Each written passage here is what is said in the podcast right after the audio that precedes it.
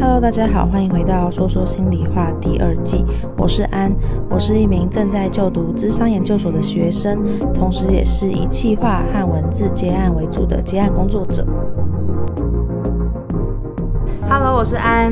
今天呢，非常非常荣幸的，我们邀请了一个重量级的来宾，他居然愿意来我节目。哎呦，为什么？他是很大咖的，解锁地球的尤尚杰。然后耶，拍手欢迎。大家好，我是尤尚杰。因为我没有很大咖，真的没有啊。我当初就是真的是很喜欢旅游，我也就觉得说旅游是不是也能够跟心理做一个结合，所以那时候就很开心，就找到尚杰来，然后想说我们今天可以来聊聊说大家都喜欢旅游嘛，所以我觉得旅游就是对每个人来说。都是一个舒压管道，也很多人在旅行中去找寻自我，所以我觉得我们今天就可以来聊聊旅游跟心理的关系，从旅游中去更认识自己这个主题。好，我之前有听你一集，就是访问有一个女生，她去难民难民营。哦，对对对，她去呃巴尔干半岛的难民营，嗯，然后她这边看到很多呃难民相关的议题啊，还有难民的处境这样。嗯我觉得很厉害，而且我那集有听到你说，我会觉得说旅游就是一个可以去更探索自己，然后你可以在旅行中发现你不同面向。对对，因为旅行的时候，你跟你平常的日常生活是完全切割开来。对，这等于说你在旅行的过程中，你真的会发觉到你自己平常在日常生活中不会展露出来的那一面。没错，而且我听到一个他超酷的点，他是说他连名字都换了，他连名字都用一个完全不一样的名字，就是完全是展开一个新的人格跟人生的感觉。哎，对，我觉得这个这个有点点醒我一个，就是我以前在旅途中的时候，其实我觉得还是跟我之前的自己差不多。嗯，那我觉得他的形式，他的整个是抛下自我，就觉得说他重新展开一个。旅行中的他这样，我觉得超酷的。嗯，可是不会不会还是就是落入一个自己的形态或是一个模式里面吗？哎、欸，我觉得这个有个很大的重点是你跟谁一起旅行我觉得你自己旅行的时候，你其实完全可以展开一个你新的人格。嗯，可你跟别人一起旅行就很困难啊，因为人家知道你是这样子。对所以像我自己的话，我是完全不自己旅行。嗯，可是他自己旅行的情况就可以就可以有这种选择，所以我就觉得，哎、也许以后我可以尝试看看这样。我觉得蛮同意的，因为我觉得好像我们今天可以就来聊聊看，我们都是比较喜欢自己旅行还是跟团？因为刚刚你就说到你是比较常常跟朋友或是一团人一起出去，然后我自己就是好像都有，可是我很少是一团人，我刚好就是可能跟朋友的话就是一两个两三个，然后不然就是自己一个人到国外，然后去认识新的朋友。为什么你是喜欢一群人一起旅游？但我一群人也不是说多大群啊，对就一些三五好友这样子，嗯、最多顶多五个人吧。哦，啊，但五个人也不少啦。那对少的话可能两个人，可是我几乎从来不自己旅行。嗯，那一一部分原因是因为我是一个很爱分享的人。嗯，就我看到什么事情，我就很立刻很想跟别人讲，说，哎、这个、你看这个人，这个很这个很屌哎、欸，跟我之前看到的哪里怎样怎样一样，或者说跟我哪里看到的不一样。嗯，就很多我旅行中的一些体悟啊心得，我很想立刻跟人家讲。嗯，可是呢，如果我一个人旅行的时候，我没办法立刻讲出来的时候，我会觉得。你知道心里面很闷住，这样就觉得啊，这个我很想讲，可是没有人在旁边听。那如果你在就是自助的时候，你去认识新朋友，然后把他纠缠一整路呢，你就可以讲啊、呃，其实也也可以啦，其实这也是一招了。不过当然有有几个点啊，第一个就是说，呃，你不见得就那么刚好遇到。你可以这样畅谈的旅伴，那、嗯嗯、在旅途上遇到旅伴很简单，但是有些旅伴你知道也就是也没有多多投缘这样，嗯、对，只是你刚好同路可以一起走，嗯、所以呢，最保险的情况对我来说啦，其实还是跟朋友一起去，我保证这个朋友可以就是可以讲话，对对对，我们就是可以畅聊，就是我们在旅途上看到的一切这样。哦，当然，其实我这样也不是很好啊，因为我其实因为这样的关系，我就很多事情我没办法一个人做，嗯，就是像旅行不能一个人之外，像我以前的时候我也是。呃，无法一个人看书啊，或者无法一个人看电影之类的，因为我就觉得很需要立刻当下就要有人听我讲这样。嗯，可是我觉得这也是你很好的一个特质诶，就是你看到什么你会很有想法，然后你有想法就会想要跟别人分享，分享的时候你的朋友可以给给回馈，你就可以把这个话题延续下去。所以我觉得有可能就是这是你的方式，是你你觉得在这样的过程中你可以有更多的激发。所以我觉得其实好像也是蛮好的。对，其实我后来发现这是一个正向循环的。严格来说，嗯、就是因为我为了跟别人讲，所以我会在脑海中建构一下我的想法。嗯，然后我讲出来之后，呃，对方可能反馈，然后就哎，整段整段事情被我描述的更完整。嗯、所以之后我把这一段，如果假设我写下来，或者把它录成 podcast 的时候。就会比较顺哦，因为你讲过一次了。对，我已经讲过哦。哎、欸，我觉得这也是一个还蛮好的方法，是觉得是跟朋友一起出去玩很好的地方。有像你说，就是如果跟陌生人的话，因为通常在国外，我认识的陌生人就会是通常都是用英文在沟通。对对对。然后我觉得英文沟通还可以，可是我可能语言也没有到像就是当当地人这么好。然后我之前真的是自己一个人玩到后来，也有觉得天哪，好想讲中文那种感觉。对，因为我那时候在法国，我就其实很喜欢认识新朋友。假如说像在我那时候在南法，在那个背包客栈的时候，就是甚至有很多其他欧洲的地方，然后甚至有南美洲的人跨半个地球，对对对，距离的那那些人，然后就可以在他们身上很明显的感觉到很不一样，甚至从气质就可以感觉出来。然后我就觉得这个很有趣。然后这也是我为什么就是会很喜欢，有时候喜欢一个人去旅游的感觉，因为我好像呃跟你比较不一样，是我跟呃朋友在一起的时候，我可能就会变得很 focus 在他们身上，然后我可能有时候还是会觉得说，哎，是不是要顾虑一下他们啊什么的，然后就会觉得这种感觉会有点被，就有一点点多多少少被限制住。哦，可能是你只是比较倾向去照顾其他人的人。但我我的话，我在大家一起旅行的时候，我是完全不管其他人，你就做自己。所以，所以我跟朋友旅行没有什么负担。嗯，而且其实会我会跟我一起旅行的朋友，大大部分都会照顾自己啊，这样。嗯，所以我觉得其实不会说，哎、欸，我会必须要一直顾他们。而有时候其实团体出击也是可以认识不同形式的人，这样。嗯，有时候啦，对。所以自己旅行，我觉得你的动力会更高，就是了。嗯，对，因为你因为你那么想分享，如果你没有认识人的话，你就没有办法分享。对，你就会逼自己说一定要认识他一下，不然你不然你今天就决定一个人走了这样。我觉得会真的就是像我每次都会很把握背包客栈的时候，然后我就会在青旅啊那些，我就会偷偷看一下我跟我一起住的人有哪些，然后看看是不是能够搭讪一下。啊，对对对，这个这个很重要，就是关键时刻这样。对，可是有时候就看到就是感觉。就是心里面看到那种，嗯，就是好像很凶的大叔，或是感觉他们好像很想做自己的事的人，就会觉得天哪，我不敢。对，有些人气势就很强，说哎呀，这个算了，先不要。对啊，真的。对，好哟。那如果是跟朋友出去玩的话，你的旅伴会选择怎么样的旅伴？因为我刚刚听到就是上节聊到旅伴部分，我就会觉得好像蛮羡慕你的，就是你的很好的朋友是不是也是很好的旅伴？对，没错。我觉得会跟我一起旅行的人，我觉得大部分。虽然虽然我不会特别筛选说，哎，你你可以，你不行，但是就是他这个气场，就是大家会互相吸引，嗯，比较类相同类型的旅行方式的人会互相吸引在一起，这样。那如果假如说你刚刚说大家都很做自己，那如果今天假如说在一个一个地方，然后大家在这个时间点不想不同想去的地方，你会怎么办？呃，没有，我们在事前就会规划好说，哎，我们想去的地方路线就是这样子，嗯，对，事前就讨论好了，所以当下的时候不太会有很大的差别，哦，顶多是小差小差别啊。譬如说我们都到这个点，可是他想要去。呃，那一侧，然后我想去这一侧，哦，就是有点像是一起在东区，然后在不同地方逛街。对，我们不会说哦，我们今天我想要去台北啊，他想要去高雄，差那么远，不可能。通常顶多是哦，我们都想，我们都已经确定好要去台北，也有可能他想要去台北车站，然后我想要去迪化街之类，这种差别而已。那这种时候你们就会分开吗？呃，其实三五两还是不会，我我们还是在想办法，就是凑在一起，然后这样过去这样。可是这样你们不会，假如说彼此会有不开心的时候嘛？你今天就是很想要去买那个东西，然后对方就很想去吃那家餐厅。哦，因为因为我跟我朋友们大部分都是不买东西也不吃东西，所以、哦、原来如此。对，所以 应该说我们都是比较随性的、啊，嗯、我们的旅行方式都是比较随便一点，就是没有看到其实也还好，没吃到也就算了，所以这些都还好。可是我觉得比较重要的，第一个就是事前的路线，我是一定会规划好。嗯，也不是说早中晚都一定要怎么样，而是呃，可能今天大概是怎么走，有个大概的方向，就像刚刚讲的，所以这样的话就比较不会有问题，你不会说当下我才决定说我等下去哪里，然后可能那如果不一样怎么办？那当下花时间，那很浪费时间啊。对。那另外一个我觉得很重要，就是我的旅伴呢一定会挑那种金钱观比较相近的，因为这很正常嘛，对不对？对，因为我我旅行的时候都基本上蛮省钱。嗯。那有些人旅行是比较舍得花钱，对，那所以这样凑在一起一定是一定不可行嘛，对不对？如果他动不动就搭计程车，那怎么办？天哪，那我觉得我们不能一起去旅行。对啊，因为你一一天到晚搭计程车。没有啊，我没有常搭计程车，可是我觉得旅行的时候，我就会想要多花一点钱，比平常更想多花一点钱。哎、嗯欸，其实我觉得这是一个很好的心态。像我的话，我，我旅行的时候比平常更省，我也不知道为什么，就是一种习惯吧，这样子。可是其实你在旅行的时候，难得可以看看不同的地方，干嘛不花点钱看一看？之后我就会比日常生活的时候还要。更在意说，哎、欸，这样我这个地方好像省下来比较好啊，这样，可是没差多少钱。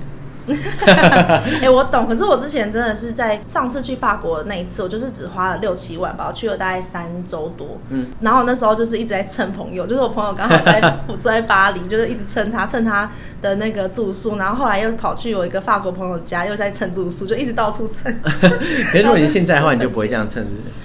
现在还是会省，那个没什么差别。我觉得能够省的就是多省，然后但是在花钱上面，就是我那时候可能花一点钱买保养品呢，买到两三千块，我就觉得哦天哪，我怎么会花这么多？好，好像是五六千块，然后我就觉得 OK，我就觉得怎么花这么多钱？我就觉得我真的是、嗯、天哪，我怎么花那么多钱？可是如果我有工作或是经济允许的话，我又很少去的话，我可能就会觉得好像。花一点钱也不会怎么样，反正就是在那边买那么便宜，在台湾买那么贵。对，有时候很奇怪，我在旅途中，我就会计较说，哎、欸，我不想多花这一百块，不想多花两百块。可我在台湾的时候，我其实不会计较一两百块。哎、欸，这个好妙哦。对啊，这很神奇。还是说你都是因为这样子省下钱，然后有一些好的体验？假如说你省这个钱，然后你就不小心去搭一个便车，然后就发展出了一个很美好的故事。对，有时候也会这样，因为可能是我那个我自己的那种启蒙旅行是有一趟很长途的，那那趟。的预算非常拮据，嗯，所以那趟那趟里面，我就尽可能的省钱。那省完钱之后，我觉得那趟很好的经验，对，然后造就了我后来所有旅行模式都跟那趟差不多。哦，对，对啊，我觉得可能也是因为这样哎、欸，因为其实有时候就心理学有个东西叫增强嘛，嗯、就是正增强的意思就是，假如说你。经验了一件事情，然后你用这个方法行得通，他给你一个很好的回馈，你之后就会一直想要按照这个模式走。那我觉得我刚刚有听到几个蛮有趣的点，就是我很同意事先要规划好行程这一件事情。就是我我个人也会是想要先规划一个大致的方向。假如说我跟我朋友出去玩的话，我就一定会把我一定要去的地方列出来。嗯以台湾为例，好了，可能假如说我一定要去一零一，然后我一定要去中正纪念堂 这种很观光的景点，我一定要去到。安排说哪个点我们要去到哪个点可以弹性，然后至少这样大家就是会比较有共识，就不会那么没有方向。然后我觉得在行程规划如果不一致的话，有时候会很很容易有争执。你有跟别人有争执过吗？其实还真的没有。那我要来分享争执的部分。我跟你说，我真的超容易跟人家吵架的。我我觉得会耶，就是旅伴选择失败的部分呢、啊，就会吵架。我在广州，我在广州实习，跟两个。就是大学同学，好像不能讲太细，有点尴尬。他们会听是不是？嗨，我不知道，我不知道他们会听，希望你不要听。然后他们就是跟我一起，我们就其实算是室友，大家就住在一起。因为广州离香港跟澳门很近嘛。然后那时候我们就想说，好，那我们就是规划一次去香港跟澳门的旅行，都快气死。就是因为我其实会是可以自己去旅行的人，自己去旅行的话，我其实就不一定会很规划行程，因为我就觉得我就想干嘛就干嘛，就规划行程只是给自己安心的。但但如果跟别人在一起就不一样，就是我那时候好像本来想要自己去，然后他们就说他们想去，我就说好好好，那就一起去。想说大家都要一起去，我就规划一下。你果然是大家的保姆哎、欸，真的，我真的完全是哎、欸，我是那种保姆型。然后我就想说好，那我就规划一下，问他们有没有想去哪边啊，然后我就排排排。排完之后啊，有一个人就是在前一天居然跟我说啊，我有点累哎，还有点不太想去哈。然后我就啊，什么东西？我超不爽。他不想去之后，他怎样？他待待在旅社这样。我气死啊！然后没有，他就是我们在广州，我们隔一天要出发，哦、他不出发了，他就跟我说他不太不太想出发。哦，然后我就觉得，可是行程少一个人好像也还好啦，当下还在。可是他没有任何理由，他就只是、嗯、好像有点累，好像有点想在家耍废。然后我就超.超无言。我那时候就因为我们关系好像还不错啊，然后我就跟他我就跟他说，我就跟他说我很不爽。好啊，一方面也很有点尴尬，是因为我们是两个女生，一个男生，不想去的朋友是女生，然后我就可能觉得说，那我跟那个男生就单独去，然后过夜什么的，就有点尴尬。嗯，反正后来他还是去了，去了之后，我就跟他说，我觉得他这样很白目，他后来就他好像也没有一定不要去的理由，所以他后来就觉得好像也没差，就出去。对。然后去完之后，就是他也没有在管行程的部分，他就说他就是他们两个就一直大概每可能每一个小时就问我一次，等一下要去哪。我真的快气死！他们两个是无脑跟团的概念。我，我真的是觉得你不能够就是自己看一下行程吗？我都帮你安排好了，你就是你就打开手机看一下，然后他们也没有在找地点，他们就说那我们要怎么去？我们要去哪？然后嘞，然后我觉得碰到无脑跟的人，我觉得没有问题，但是他不要一直一直啰嗦就好，就是说，说不要嫌弃，对，不要嫌弃，然后再来是不要一直问问东问西。我就不想要一直当导游，我觉得大家可以打开手机，可以看一下嘛。早知道 早知道不帮他们规划了，他们就不会一直问你。对，我就这样觉得。我觉得好像有时候规划这件事情就是要大家一起。如果你一个人做太多事情，然后别人就会觉得那就都给你做喽。对，就是会有这种感觉，就是你一旦开始做下去，别人觉得哎、欸、很难插手，那很难插手就全部给你好了。嗯，没错、啊，我觉得好像可能要分配吧。可是有些人就是真的很想要无脑耍废，就是这个是规划行程的部分。然后另外一点是你刚刚提到的喜欢旅游的方式，我觉得这在选旅伴之中也是很重要的一个点。其实我有时候也会觉得可以拍拍照，然后可以去购物，然后也可以去景点，就是我觉得我好像都可以。然后我是那种比较综合型的，吃饭可能也可以，有时候可以吃便宜的时候可以吃好的，我也可以拍照。可是他的拍照就是很多，假如说他就要拍到。就是在一个景点，他可能就要花五成的时间拍照。他疯狂拍，狂拍各种，而且是拍他自己。那他的相簿应该很无聊啊，打开。然后，然后可能，然后我们那时候就会觉得，天哪，就是这个，我就突然感觉到男朋友的角色，我就觉得这个部分可以结束了。该不会是你要帮他拍吧？是我要帮他拍啊。你们是都不会这样，对不对？呃，男生通常比较少。但如果有男有女的话，大家也比较收敛一点。通常啊，不，不过你们也是有男有女啊。两女一男，那男生就不知道去哪里了，然后我就变成就是男友的角色，负责拍照。哇，天哪！对，然后我就觉得好。你 应该选那个男生啊，及早就先绕跑。嗯，我也觉得、欸，哎，这是真的聪明的做法。唉。然后，反正我就觉得那一次的经验让我觉得，嗯，就是有时候好朋友真的不一定是个好旅伴。那你真的要选旅伴的时候，还是要选那种行程的走向会跟你比较类似一点的，对对，比较可以一起走。但我觉得多人的好处是不是就是，可能如果你们有一点点不一样的地方，你还是可以拆成二二三三的这种。其实我也不会拆成二二三三，就像我刚刚讲，从来都没有碰到什么吵架的事情，所以我不知道如果真的吵架的话，或者是说真的有什么分歧的话，其实。适时的分开也不是什么坏事啊。嗯，我也觉得，我觉得大家就是，如果是有独立照顾自己跟独立一个人走的能力，就不会太麻烦。对啊，如果如果你团队里面有那个无脑跟团的，嗯、那你要怎么拆？他就是在死死都要跟着你。对，对，对，他一拆开就会立刻死亡这样。他没有办法谋生，你就很担心他没办法在汇合点遇到这个人。对，他可能就从此就不会见到他。好可怕哦！我觉得其实，在选旅伴的部分啊，我有时候也会觉得好像。会让我自己会发现我更多的个性。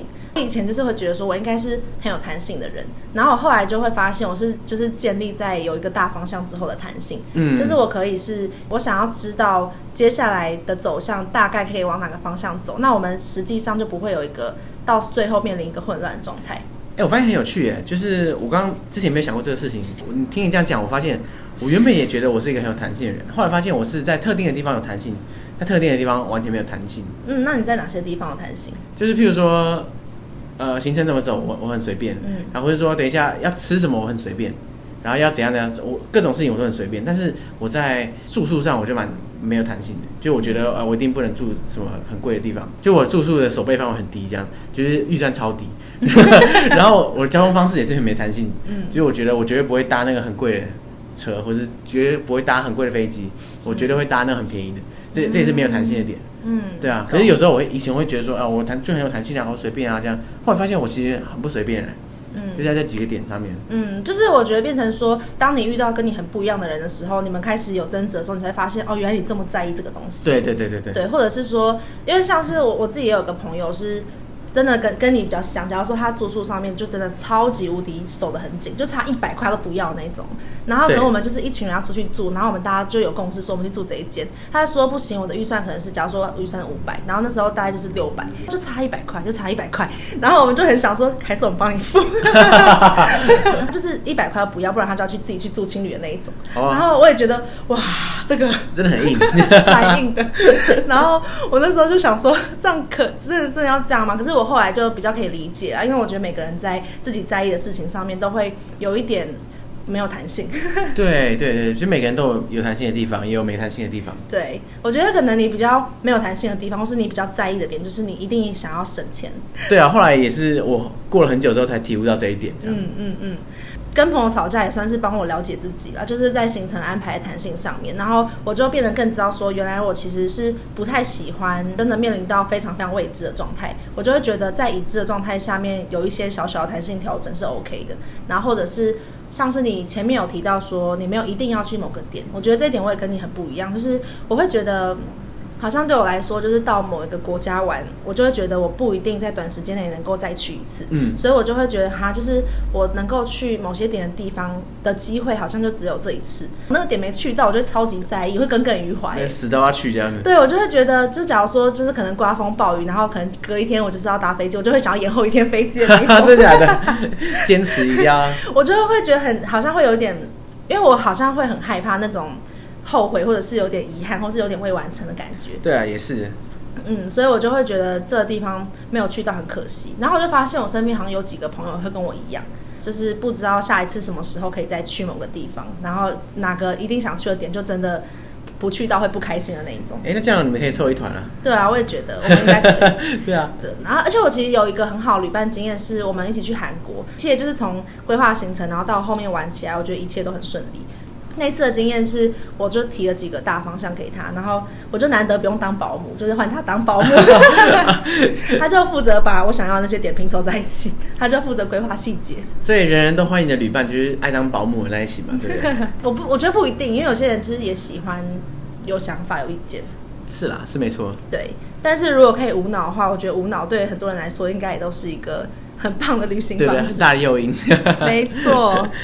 我觉得就大家也可以思考看看自己是保姆型还是喜欢无脑跟团型，然后跟在意的旅游方式是什么？假如说是想要重视省钱呢，还是重视住宿舒适，还是要怎么样？我觉得这可能也跟个性跟你们性格其实也多多少少有一点关系。对啊，对啊。嗯，我们可以再聊一下行程安排的部分。说你刚刚说那个超穷游的旅游，我就蛮好奇你们去了哪些地方玩？呃，去了哪些地方？嗯，或者是你们怎么安排这个？通常我们当然还是有会想去的点嘛，对，嗯、然后只是我们用一些比较省的方式去而已。嗯，那其实我觉得路线跟大家没有什么太大的差别。嗯，那我自己的话，我是比较喜欢历史跟文化相关的东西，嗯、所以我会尽量的可以在旅途中相关的地方我会去这样。我是不吃美食的，嗯，然后我也不买东西，嗯，所以呢，我大部分的时间跟行程都可以花在这上面。嗯，就是像是古迹类嘛，或是博物馆、美术馆。哦，对，古迹博物馆是一定会去啊，当地比较有一些呃特色的在地的一些。景点的话，我会去，譬如说宗教建筑物，我也会去。嗯，对对对。哦，为什么你比较喜欢这种历史主建筑？其实我在做这个旅行 podcast 之后啊，我就开始大概认识啊，而而且追踪一些这种旅行网红 这种、嗯、这种角色，这样这些旅行网红、旅行达人啊，他们都真的很喜欢旅行。嗯。可是对我来说，当然我不是说我不喜欢旅行，而是其实我是因为喜欢历史文化才喜欢旅行。哦，真的、哦。因为我觉得旅行本身是一个。历史文化的应用版，这样，嗯、就是体现历史文化。就是你看再怎么多，你到现场的时候，你才能体会到嘛。不然的话，你再怎么看，也是荧幕上的东西而已。哦，好特别哦。对，所以呢，呃，对我来说，我觉得旅行的当下最大的目的，其实就是体验到我看到了历史文化，这样。嗯你在看的时候会有什么感受吗？或是你看到的时候你会觉得有什么想法冒出来？有啊，我我在看到的时候，我觉得当下会想象，我就想说啊，如果我在那边的话，我会是怎么样的情况呢？然后就是很多。你是说，假如说你现在在那个紫禁城，就想说，假如说我今天是一个皇太子，啊，我不是说在现场当下，我是说在我在事前看的时候，嗯，我说哇，这个假设紫禁城，然后哇，紫禁城的历史大概是这样，那所以呢，哇，想当年这个时候那边可能有什么什么什么人这样，嗯、然后就觉得很很想去看一下。到了现场之后，我就会想象一下说，哦，所以呢，几百年前这边可能是长什么样，对，嗯，蛮有趣的哎，就是那感觉是你以前会很喜欢那种历史课的人，哎，我超喜欢历史课的，哇，所以你讨厌历史的，对，我觉得凡是要记忆的东西，我都记不太起来。我觉得如果真的要比，就是古迹建筑跟就是自然山海的话，我觉得好像还是会更 prefer 自然山海。Oh. 就是我会，就是我觉得古迹那些可能还是会去，可是比例来说，我就会更放纵在自然，因为我可能就觉得自然给我感动，它更直接，就是它是给我很画面上或是直接心灵上面的那种冲击。对，我知道，因为自然景观它是视觉直接打下去嘛，对，你不用想什么，它就在那里。对。可是呢，古迹历史的话，就是你要先。想一下这样，而且你是不是要真的够了解他，你才会有共感？就是你假如说你会知道说哦，这个地方就曾经发生过什么样的事情。说如果你不懂它的背景的时候，你看过去它就只是一个建筑。哦，对啊，对啊，当然一定一定要先事前了解了，不然的话那古迹就是一团这个建筑而已，其实只是比较旧而已，并没有什么特别。对对对对，所以我自己的话，我我跟你一定是刚好相反啦，我我自然的比例会降低，可能是因为我比较人造一点嘛，就那些人造的东西，我觉得比较比较在意这样。今天发现我们不是个好旅伴，对对对，不能一起旅行这样。透过一个小时的对谈，发现我跟上节没有办法一起旅行。最开始的时候，其实有提到旅行的时候啊，跟自己会有有不一样的地方。我觉得在这方面，我其实还蛮有感受的。然后我不知道你就是跟朋友出去玩的时候，你有没有感觉到你自己或是别人在跟他们你平常认识他们不一样的地方？呃，有啊。通常大部分在旅行的过程中，大家都会比较放得开。就是比较愿意尝试新的东西，可是平常这些朋友不见得在台湾的时候，平就是日常生活中有什么跟大家不一样的地方。但是在旅途当下，真的因为你抽离自我嘛，就会觉得说啊，那这个可以尝试看看，那也可以试试看啊。而且我觉得有一个很重要的事情，就是我觉得在旅行当下会有一个心态，就是说，反正我现在不管做什么事情，其实都跟我平常日常生活是无关。嗯。所以我就觉得，哎，没有任何罪恶感，然后 也没有任何问题这样。可是我在日常生活中，我绝对不会做那种事情这样子。我觉得两个原因呢，一个是因为第一个你在那边人生地不熟，没有人认得你。嗯。可是第二个，我觉得比较重要的是，你会认知到说这段旅程跟我平常生活是不一样。所以，我即使在那边做了这种就是平常不会做的事情，其实也无妨这样，因为我回到日常生活中，我还是我自己。嗯，这种感觉。应该说，感觉脸皮会变比较厚。对，我觉得好像跟个人形象有关。就是我觉得这里好像呼应到你说，为什么一个人更能够放得开，因为更没有认识人在你身边。对啊，完全没有啊，就算你你在大家面前丢脸也没差，反正这些人都不认识啊，更没差。嗯，没错，其实是，虽然我觉得有些人好像还是很在意，就算就算是到一个新的地方出去，我还是会觉得，嗯，我刚刚为什么会这样子？因为我我记得我之前去美国的时候，我也是有一次好像在点餐的时候没有听得很清楚，然后就好像店员就有点不耐烦，然后我事后就有点觉得说。哎，我的英文为什么讲这么烂？然后我就会觉得，嗯，可恶。不是啊，那店员是没道理啊，人家是外国人，他也不耐烦什么东西啊？没办法，就是他们就觉得说，大家都应该会会英文哦。这个其实就是一些自己可能觉得比较嗯挫折的，算是挫折的事情啦。嗯，对。然后，但我觉得如果是尝鲜的话，好像真的会蛮愿意去做一些平常不会做的事情。我自己就是有一个经验，那时候在好像阳朔还是桂林吧，就是中国比较。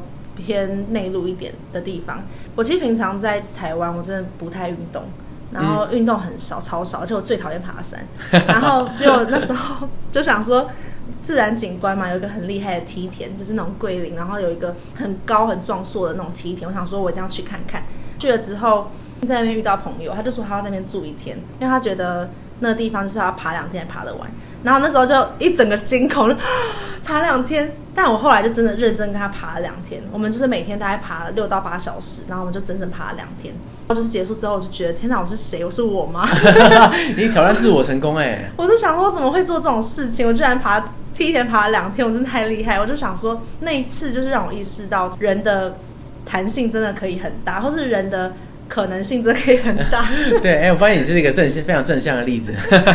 真的，我就想说，天哪，我居然可以做到这种事情，蛮蛮讶异的。有时候是，嗯，在旅行的时候啊，一个人的时候，可以特别发现自己很独立的面相。一个人的时候，就是压力就会更大，因为没有人可以在旁边跟你一起面对这个处境。所以我那时候是记得，好像从东欧要要飞回法国那一班飞机，那时候 delay。反正就是好不容易，就是真的抵达巴黎的时候，地铁照理说应该十二点半关吧，平常。然后法国人就是非常随性，他们可能就是想关就关，他们可能就、哦、突然间关了。对，我们都已经人已经逼卡，然后进到车厢里，然后突然就被赶出来，就说好，我们不营业，大家散会 的那一种。然后我那时候就哎，我不是查了一下，就现在已经可以搭吗？就反正就不行，所以那时候就是真的还蛮蛮惶恐的。就是完全人生地不熟，语言也没有到很通，然后就要查说我要怎么样从机场再想办法到那个地铁站，然后再到我住的地方。所以就是要在很半夜的时候，就是面临到这种很挑战的状况。对，然后自己就是真的要，可能就是要一直想办法求助，跟要去稳住自己的一些心态。我就觉得在经历这很多之后，就会发现哦，原来一个人的旅程中可以发现自己可能很独立的面向，跟可以解决很多事情的面向。呃，因为在台湾比较不会遇到那么极端的状况。其实我觉得在旅途在旅途过程中带给我最大的东西就是，你发现在旅途过程中你碰到什么困难，你最后都还是会解决，不管怎么难解决都会解决。所以后来我就发现，哎，其实这个世界上其实大部分的事情没那么困难了。嗯，因为你一开始也可能预设觉得哇，这个哦看起来不太可能啊这样，后来发现根本就没什么。嗯，是就是你都是可以解决的。对，我觉得其实好像有经历过这种很复杂解决情境之后，好像又让你更愿意去尝试，因为反正你觉得说再再困难也不过就哪样。对啊，对啊，对。那你有遇过最困难的状况是什么？最困难的状况，嗯嗯，你说要成功解决了还是失败的？都可以，都可以，我觉得都可以。我很。有啊有啊，那个时候我第一次旅行的时候，我不是说是一个启蒙旅行嘛？对，嗯、那时候我们是规划进西藏啦，嗯，然后我们是从成都出发到沿川藏公路。进到西藏里面去，然后一路上就是可能搭便车啊这样过去，那一一直都很顺啊。可是因为那时候有问题，就是说，呃，如果台湾人的身份啊，如果没有跟团的话，是不能进西藏。嗯，所以我们那时候就呃听一些驴友还有一些高人的指点啊，就想说，哎，有一些有一些办法可以就是混进去那种感觉。嗯，不过还是失败的。可是那我们我们的确找了非常多办法，对啊，但是后来还是没有成功。但在找办法的同时，我们发现说，哎，其实很多办法是。很多人曾经成功过，然后可以可以实行的，只是我没有成功而已。嗯、那但是呢，呃，那个当下我就觉得说，哎，其实蛮有趣的。就是同一个事情，有些人会觉得说，就是如果这个路线不能走的话，那那不要走啊，这样。那其实我发现路上还是非常多的驴友在尝试不同的方式。嗯，对对，我发现蛮有趣的。我觉得你的那个你看待事情的角度真的还蛮乐观的，因为我觉得我相信很多人如果在做了这么多尝试之后还失败，一定会有人觉得很挫折，就会觉得说哈，为什么进不去？可是你就会觉得哎，这一这一趟跟这个尝试都是有趣的。嗯，对啊，蛮有趣。所以你是不是不太容易感觉到挫折？没有啦，有时候，呃，我觉得在有些地方的弹性我很大嘛，就是刚刚讲了，有些地方弹性就很小，所以我也会有感到挫折的时候。就是当朋友都想要住比较贵的时候。